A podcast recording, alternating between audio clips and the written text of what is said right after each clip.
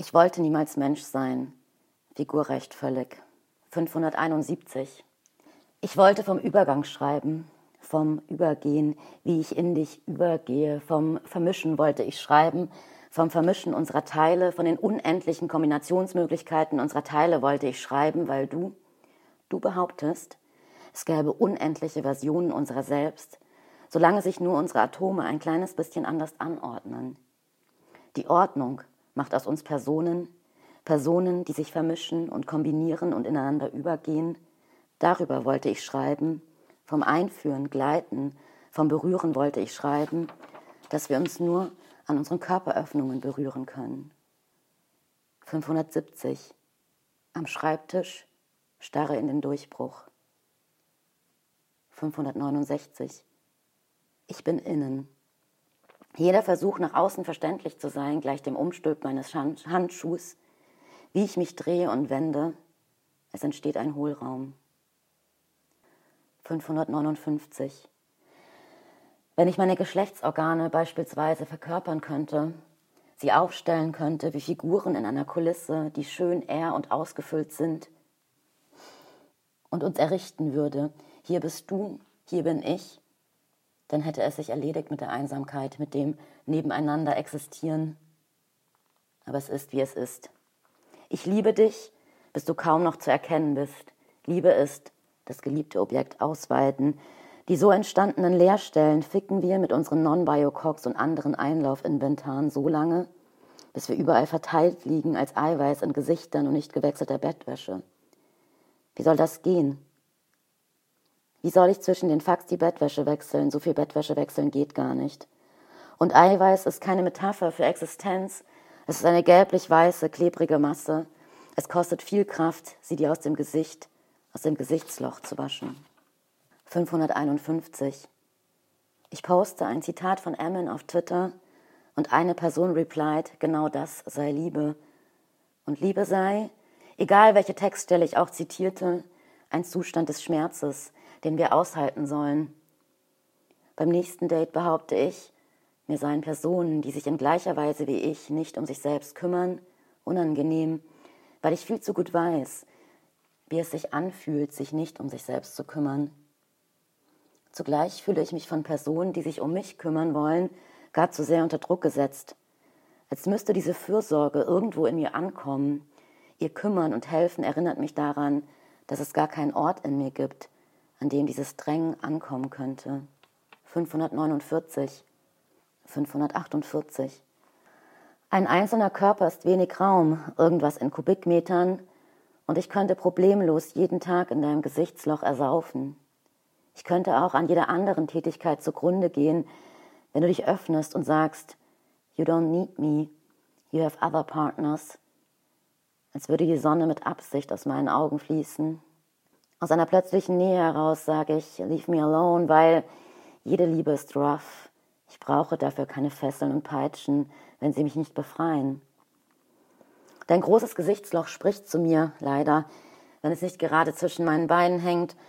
Und während du zwischen meinen Beinen hängst, hörst du mich gar nicht. Du hörst gar nicht zu, wie ich sage, I want you.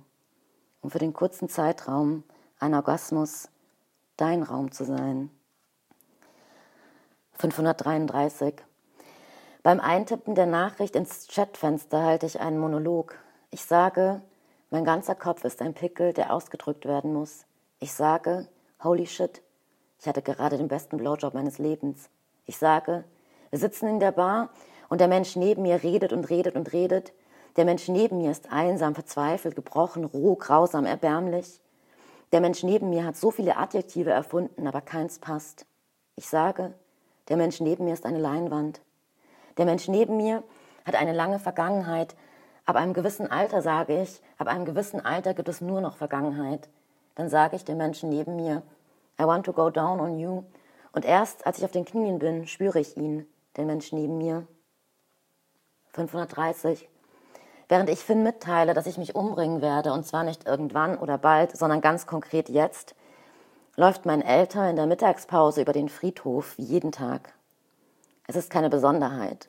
Es ist nur ein Ort voller Natur, ein schöner Ort zum Spazierengehen.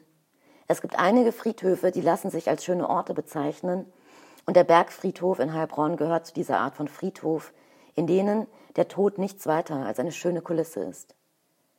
Ich finde es beruhigend, dass mein Älter kein Grab, sondern eine Seebestattung will. Ich habe in meinem bisherigen Leben nur die Gräber mir unbekannter toter KünstlerInnen besucht.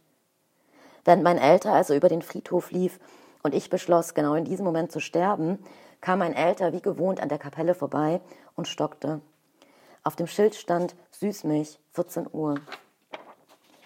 Und ich habe den Tod an mir vorbeirauschen gespürt, erzählte mein Älter mir. Ich hatte auch einen komischen Tag, entgegnete ich. 529. Zusammenreißen ist ein brutales Wort. Die Gewalt, der es bedarf, ein zerrissenes Ich zusammenzuhalten. 528. Ein Garten, der mir aus dem Mund wächst, aus dem Kopf, aus den Händen.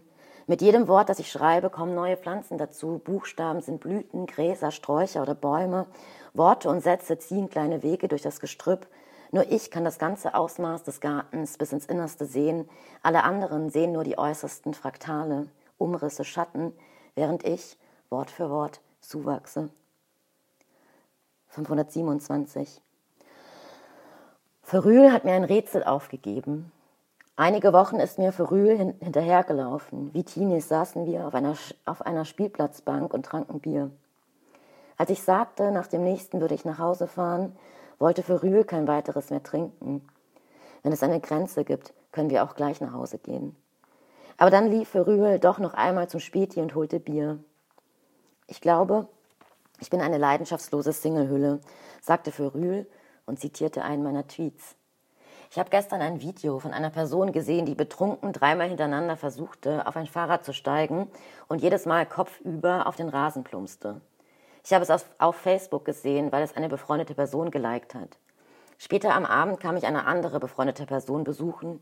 Wir haben uns unterhalten und ich wurde gefragt, ob ich dieses Video gesehen hätte von einer Person, die betrunken versucht, auf ein Fahrrad zu steigen, erzählte Verrühl.